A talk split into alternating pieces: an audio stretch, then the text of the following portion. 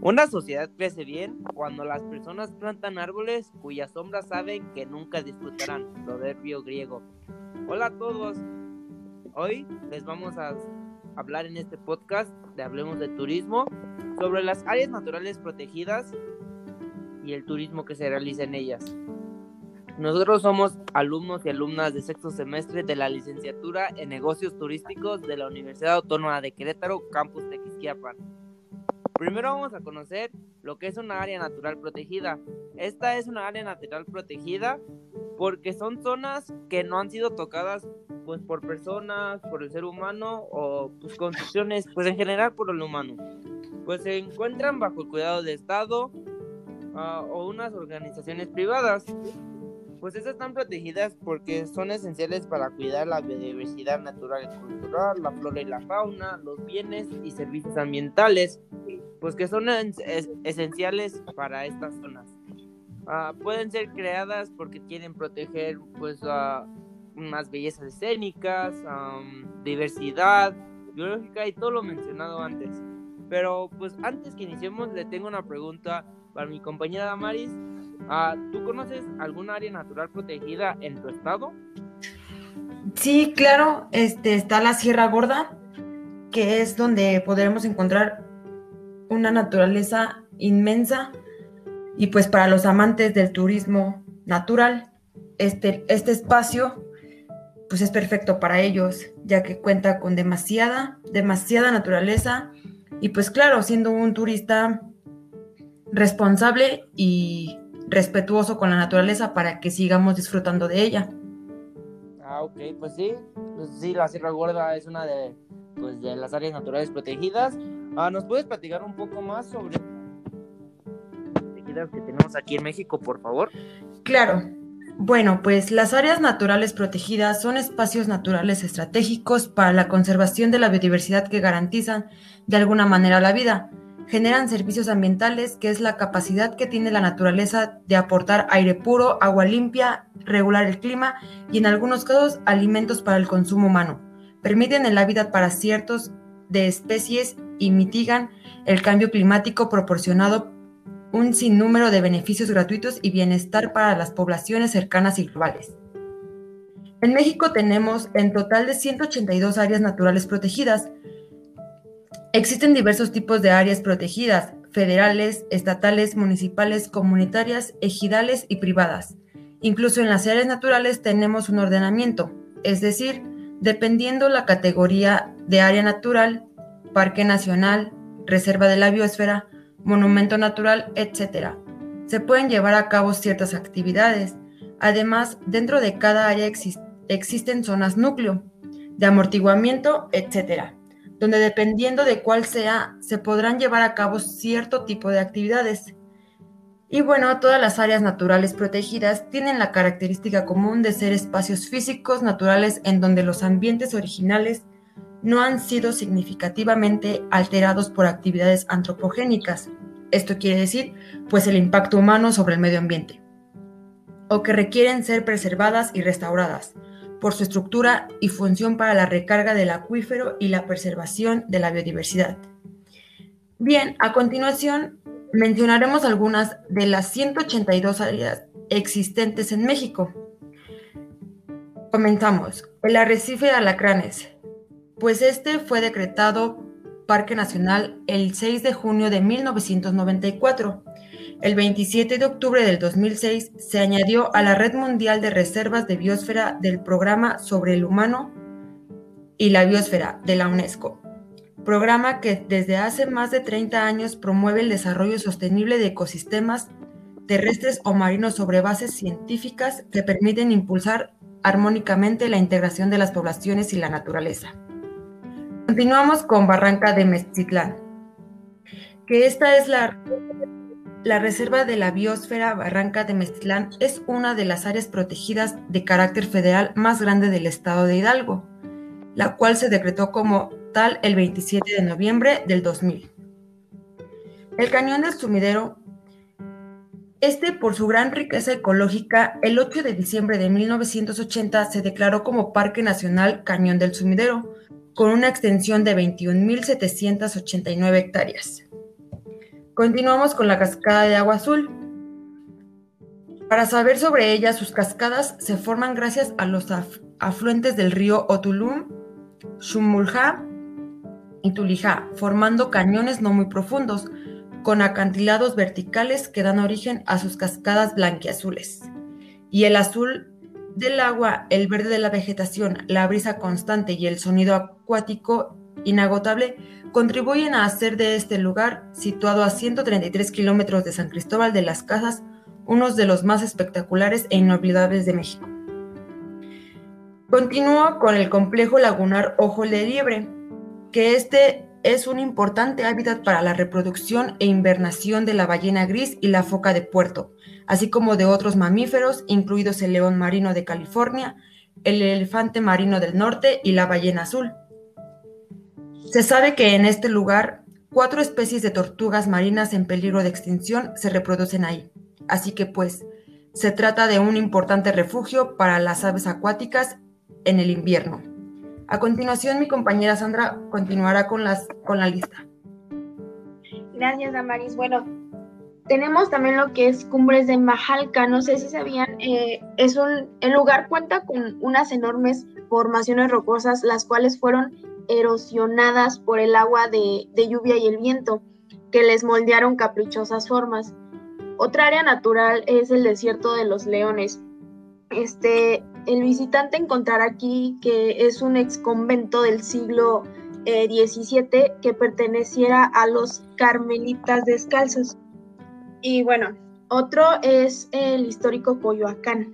Eh, en esta zona se estableció el primer gran vivero de árboles de México, Vivero Coyoacán, cuyas plantas se distribuyeron por todo el territorio nacional.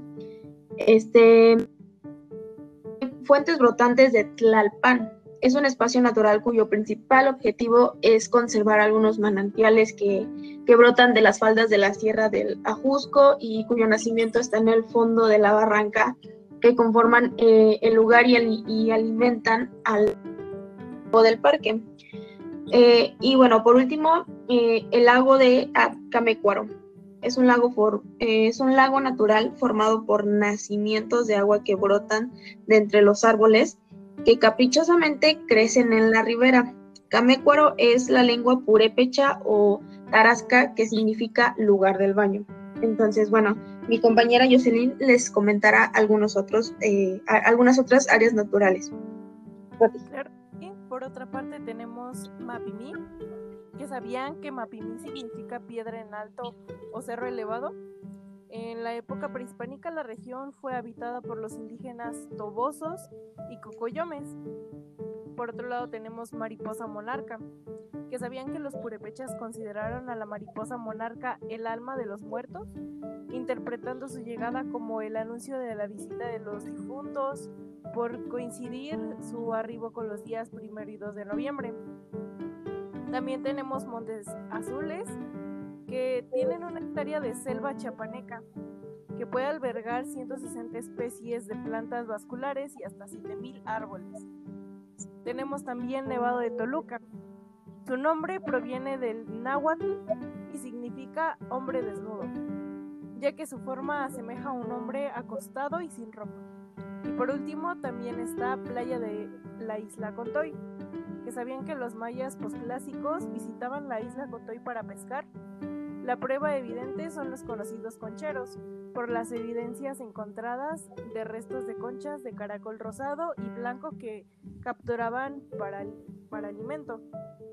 Seguimos con la lista contigo, Mane. Claro que sí, ya sé. Bueno, pues yo les voy a platicar un poco más sobre algunas áreas naturales protegidas. Tenemos el río Bravo del Norte.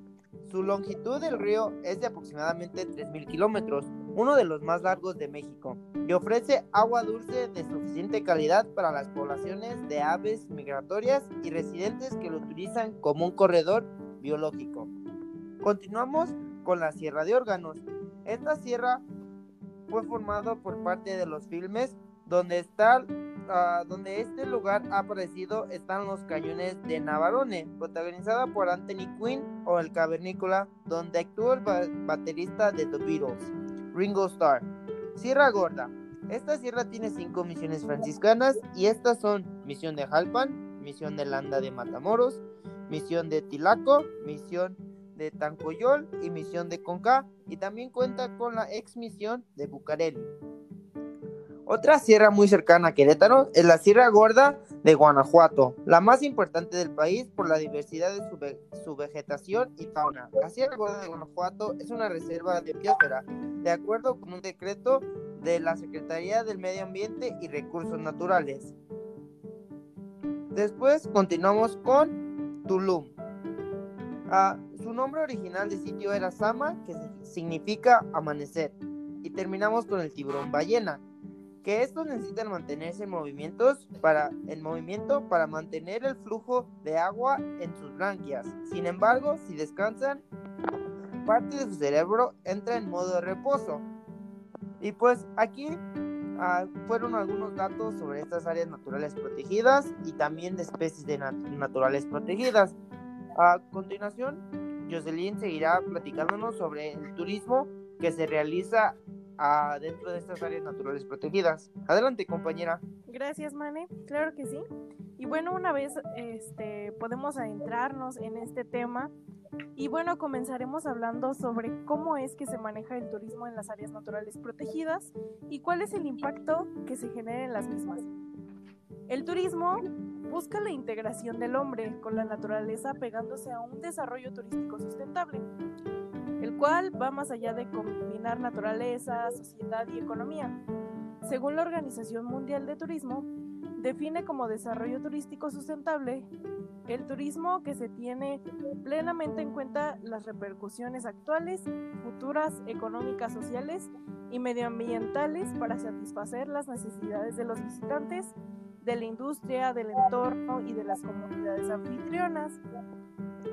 Por otro lado, las áreas naturales protegidas juegan un papel muy importante en la biodiversidad.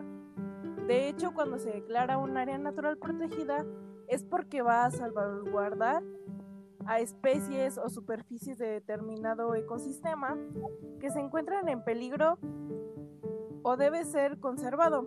Es relevante comprender la magnitud del papel que juegan estas áreas protegidas para el turista, el turismo y el prestador de servicios se han desarrollado destinos, actividades turísticas en áreas naturales y la sensibilización de los involucrados es fundamental para la conservación y cuidado de todas ellas. Al realizar las actividades en áreas naturales protegidas existen ganancias para todas las partes. Por ejemplo, el turista goza, de paisajes y lugares espectaculares, además de promover una sensibilización del cuidado y protección de los recursos naturales. El prestador de servicios turísticos promueve una convivencia armónica con la naturaleza, anudando a la ganancia monetaria por el diseño y ejecución del recorrido turístico, siempre y cuando no dañe el entorno.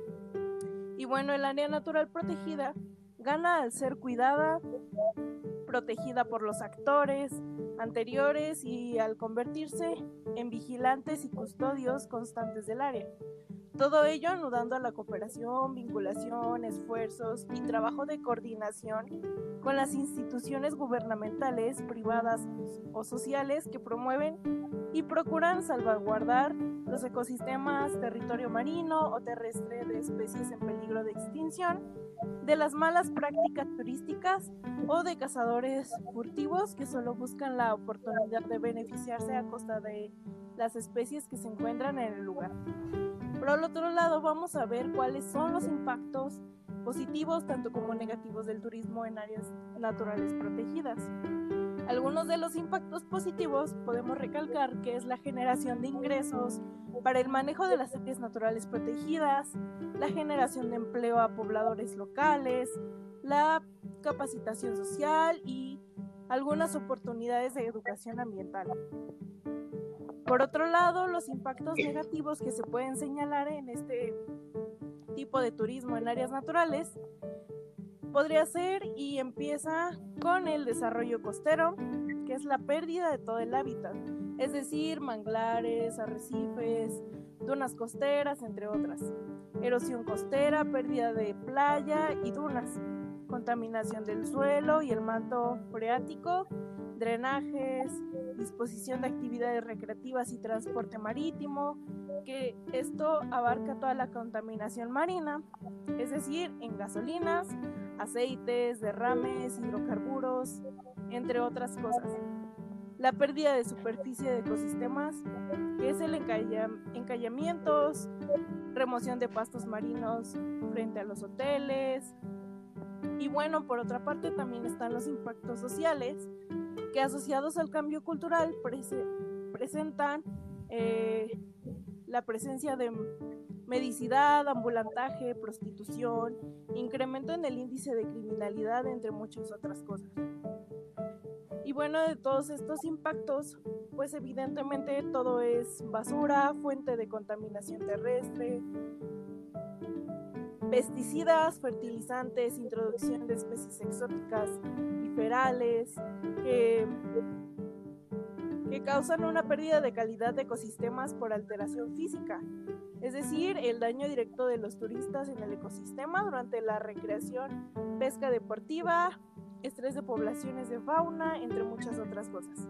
Y bueno, adjunto a todo esto que acabamos de mencionar, el principal reto de, los, de las organizaciones nacionales e internacionales encargadas del manejo de las áreas protegidas es lograr un punto medio en que el turismo no afecte la conservación de los recursos y que el visitante disfrute el contacto con la naturaleza. Desafortunadamente, el manejo y el monitoreo de estos impactos del turismo ha sido limitado. El manejo del turismo en cada área protegida es diferente, pues depende mucho de las instituciones, así como de los recursos que existen en cada una de estas. A continuación, seguiremos hablando un poco de algunas de las áreas naturales protegidas y cómo es el desarrollo del turismo en ellas. Adelante, Sandra. Gracias, José. Bueno, por si sabían o no sabían, México es uno de los siete países más visitados en el mundo y uno de los 17 reconocidos como megadiversos, colocándonos así en un sitio privilegiado para la práctica del turismo de naturaleza. Y bueno, en México y en el mundo, los vacacionistas buscan nuevas experiencias relacionadas con los viajes que realizan. Aquí lo, bonito, lo importante es que la mayor, la, la mayor parte de ellos desean entrar en contacto con la naturaleza, apreciar de cerca los ecosistemas y fenómenos naturales. Y bueno, como mi compañera Damarius comentó, tenemos 182 áreas naturales protegidas, federales y alrededor de, de 100 de ellas tienen impresionantes espacios para la práctica del turismo de naturaleza. Y bueno, las actividades de turismo de naturaleza con mayor número de registro en las eh, áreas naturales protegidas con vocación turística son eh, la observación de flora y fauna, caminatas, senderismo interpretativo, eh, los paseos en lancha, pesca recreativa, fotografía rural, talleres de educación ambiental, kayakismo y ciclismo de montaña, también el snorkel. Y bueno, a continuación les mencionaré tres ejemplos de áreas naturales protegidas en donde se pueden llevar a cabo el turismo a manera de cuidar y proteger estas áreas y a su vez aprender de ellas y de sus maravillosos atractivos que nos ofrecen. En primer lugar, tenemos el Parque Nacional Islas Marietas en Nayarit, el Parque Nacional Islas Marietas está conformado por dos islas conocidas como Isla Redonda e Isla Larga, dos islotes y varios eh, bajos rocoso, arenoso y la parte marina que les rodea, por lo que pueden ser consideradas pues un pequeño archipiélago. Las islas Marietas también constituyen un hábitat que permite la convivencia de algunas especies marinas características del centro, del centro y sur del Pacífico mexicano con las del Golfo de California y la costa del Pacífico de Baja California. Y bueno, eh, tiene sus servicios y actividades, las cuales son, este, eh, bueno, se pueden realizar actividades de nado, snorkel, buceo y playa. Y bueno, sus servicios de, alimentos y bebidas se realizan a bordo de las embarcaciones turísticas. Eh, en segundo lugar, tenemos el Parque Nacional Lagunas de Montebello, en Chiapas. Esplendorosas tonalidades turquesas y esmeraldas son los que integran a más de 60 lagunas que forman parte de esta maravillosa área natural protegida. Su sola contemplación pues justifica la, la visita. Eh, se ubica en una región hidrológica de alta riqueza biológica en la que se encuentran más de 157 especies de orquídeas, así como más de 93 especies de hongos. Es un sitio de alta biodiversidad. Gracias a sus características es considerada como un área de importancia para la conservación de las aves. En ella habitan especies carismáticas como el quetzal, el pájaro carpintero, el chipe cachete amarillo, además de tigrillo, leoncillo y el venado cola blanca.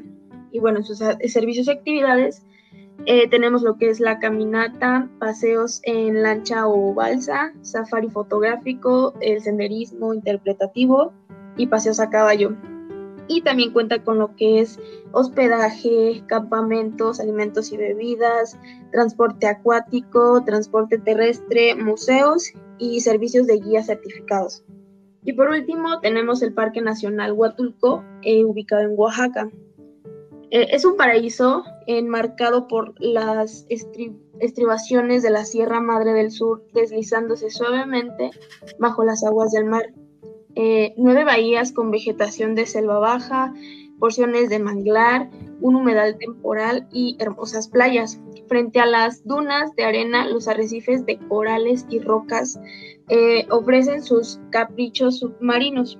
Y bueno, dentro de sus servicios y actividades, en servicios tenemos los servicios bancarios, depósito temporal para residuos sólidos, cobertura de suministro eléctrico, estacionamiento, transporte terrestre de pasajeros, cobertura de red móvil, servicios médicos y hospitalarios y acceso a agua potable y embarcaderos. Y bueno, ahí puedes hacer lo que es paseo en lancha, paseos en barco, senderismo interpretativo, snorkel y buceo. Y bueno, estas son algunas de muchas áreas naturales que, de, las que ya mencionamos y por lo que vemos cada una de ellas tiene pues eh, sus maravillas o lo bonito que puedes visitar de ellos y aprender de ellos. Y bueno, le cedo la palabra a mi compañera Damaris. Sí, claro, pues ya con todo esto que escuchamos, pues en mi opinión estoy a favor de realizar turismo en estas áreas, ya que así tenemos más contacto con la naturaleza y podemos apreciar a fondo algunos ecosistemas, claramente teniendo precaución y cuidando las áreas para así seguir disfrutando de ellas. Y pues no, pero oye, yo pues yo estoy en contra de que pues se realice tanto turismo en pues en cantidades grandes pues el turismo masivo en estas zonas porque como mismo lo mencionamos dejamos nuestras basuras desechos ah, pues los residuos de la gasolina y todo eso o que ah, aquí vamos a tirar esto y todo todo lo demás el humano pues somos ah, ah, dañamos las cosas y pues la mera verdad pues no es un es una pues se puede decir que es una navaja de dos filos porque pues puede ser bueno porque genera economía y puede ser malo porque destruye cosas. Entonces pues no estoy tanto a favor que se realice pues el turismo en áreas naturales protegidas. Y pues continuando con esto, ah, yo quiero dar mi conclusión, que como lo acabo de mencionar, es que es una arma de doble filo, porque esto puede dañar y puede generar, pues, uh, daña a lo que es el ecosistema, pero genera economía para personas que viven en lugares rurales. No sé si mis compañeras tengan algo que agregar o cómo vieron este tema, algo, unas, con qué se quedan de este tema, dos, tres palabras que nos puedan mencionar. Pues sí, claro, como mencioné hace un rato, que teniendo el respeto y cuidando las áreas, pues obviamente se va a disfrutar de la naturaleza y pues con todo esto que nos acaban de mencionar nuestras compañeras, para realizar proyectos y el desarrollo del turismo, pues hay que hacerlo correctamente para no afectar a las zonas y obviamente pues con todo esto se va a ver beneficiado tanto la comunidad y el turismo y pues simplemente y lo más importante el cuidado del área. Claro que sí. Sandra, ¿tú tienes algunas pocas palabras para mencionar o algo que quieras? Sí, sí, claro, o sea, en breve yo sí estoy a favor de que se puedan realizar estas actividades en las áreas naturales protegidas, como dice mi compañera, tanto cuidando em, ahora sí que el lugar y teniendo sus, sus reglas para, para, llevar a cabo las actividades y vivir la bonita experiencia para los turistas. Y claro, también nos brindan muchos beneficios, como dice Damaris, a la comunidad, tanto al turismo. Entonces, a mí me parece muy buena la idea. Ah, ok, pues sí, muy, la mera verdad, pues sí, tienes razón. Ah, compañera Jocelyn, ¿tú tienes algo que platicarnos, una conclusión breve ah, sobre lo que acabamos de pues hablar en este lindo podcast? Claro que sí, compañeros, yo coincido totalmente con ustedes, como todo lo habíamos mencionado, todo tiene sus pros y sus contras, entonces, pues más que nada, yo creo que todos los individuos, todos como turistas, este responsables tenemos pues derecho del disfrute de un destino turístico, pero a su vez también este tenemos obligación de protegerlo para las generaciones actuales y también para las generaciones futuras. Bueno, sin duda alguna, eh, ser turista es una gran experiencia de vida, ya que va más allá de unas simples vacaciones. Simplemente uno se queda con la experiencia, nos deja huella en la memoria y sobre todo el aprendizaje de cada lugar que visitamos y saber lo importante que es ser un turista responsable, conocer de todo este tipo de áreas naturales, ya que me parece un tema bastante interesante y totalmente de acuerdo, este, siempre tenemos que tener el cuidado de, y saber y conocer el lugar que estamos visitando. Pues sí, tiene, tenemos, bueno, todas las conclusiones, pues Ah, se llega a un solo punto que hay que cuidar nuestro planeta. Y pues esto sería todo. Ah, queremos darle las gracias por escuchar este lindo podcast, este lindo tema de turismo en áreas naturales protegidas. Queremos agradecer a la maestra Rebeca y a todos nuestros compañeros del campus por apoyarnos en escuchar este podcast. Y pues les quiero invitar a escuchar la próxima semana un temazo que se llama Enamórate de Juquila. Y pues esto sería todo de nuestra parte. Muchas gracias y espero que le hayan agradado. Gracias.